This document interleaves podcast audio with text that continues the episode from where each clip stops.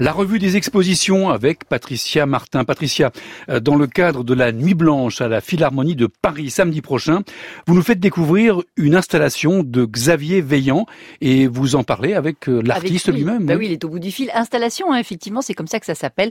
Une sorte d'immersion musicale, un peu comme une sculpture. Bonjour Xavier Veillant.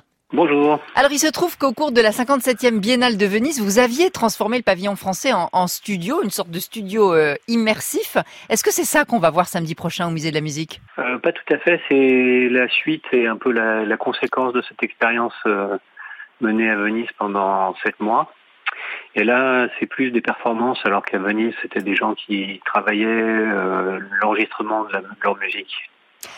Vous avez employé deux mots intéressants sur lesquels je voudrais qu'on revienne, expérience et performance. Euh, c'est quoi? Ça relève un peu de l'expérimentation? C'est un, un concert? Comment est-ce que, pour faire appréhender les, les, choses aux, auditeurs qui nous écoutent? Alors pour, le, pour Nuit Blanche, c'est un concert.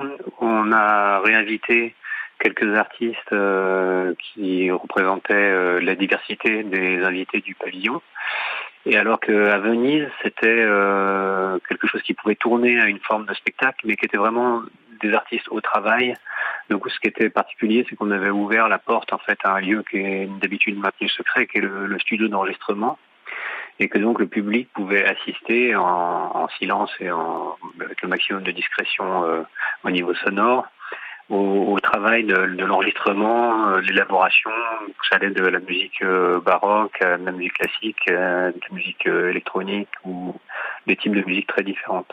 Mais quand même, ce qui frappe là, c'est l'éclectisme des, musiciens. Il y a Mireille Roudy, par exemple, avec son fils aussi. Bon, on sait quel pianiste classique c'est, mais il y a aussi du blues grec, version expérimentale. Il y a de la marimba et de la musique électronique. Il y a tout ça aussi? Oui, en fait, c'est des gens qui s'entendent très bien entre eux. D'ailleurs, c'est assez marrant quand on les, quand ils ont l'occasion de se rencontrer, parce que même si leur musique est très très différente, ils ont euh, en commun la curiosité, euh, la, volonté d'expérimenter et aussi peut-être l'intérêt pour euh, la matière sonore, la, la, musique dans son état le plus brut. Donc ce sont des gens qui sont dans l'expérimentation, mais c'est de la musique qui peut être très accessible aussi. Mm. Et euh, qui ont qui mélange quelque chose qui me plaît aussi dans l'art, qui est le mélange d'une exigence et en même temps d'une ouverture. Oui, et un décor aussi qui est très présent, il est même primordial.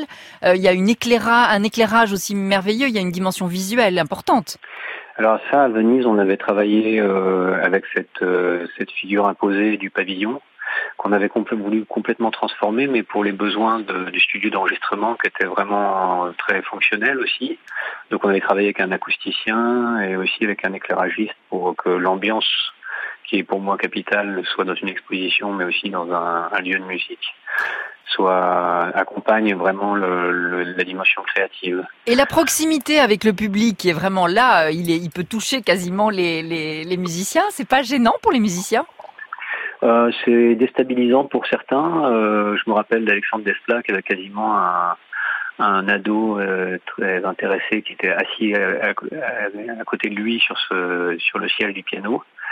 Mais en fait, bizarrement, ça s'est passé un peu pareil pour tout le monde, c'est-à-dire qu'après un moment de déstabilisation à Venise, parce qu'il y, a beaucoup de monde qui passe au long de ces sept mois, ça devenait presque, les artistes devenaient presque dépendants de cette de ce regard qui était simplement bienveillant en fait et curieux parce que peu de gens ont l'occasion de voir la musique non pas au moment de la du paroxysme de la performance mais au moment de l'hésitation de la recherche. Moi ce qui m'a guidé sur cette voie-là c'était le sentiment que j'avais éprouvé en voyant des répétitions euh, de Boulez ou d'autres euh, où il se passait quelque chose qui était en plus par rapport à la performance où on rentrait dans le travail et dans la, la structure de la musique. Ça sera dans le cadre là du musée de la musique, donc entouré d'instruments dont certains nous avaient été prêtés à Venise et qu'on retrouve ici, qui sont des là le, décor du, du, musée sera le, le, décor de ces performances. Et j'ai vu des vidéos de, de notamment il y a, y a, un piano qui est à tomber par terre. Merci ah beaucoup, merci. Merci, au revoir. Voilà, Xavier Veillant au musée de la musique à la Philharmonie de Paris, samedi prochain à 21h. Patricia, et Vous avez tout compris. Oui, et l'entrée est libre. Et gratuite.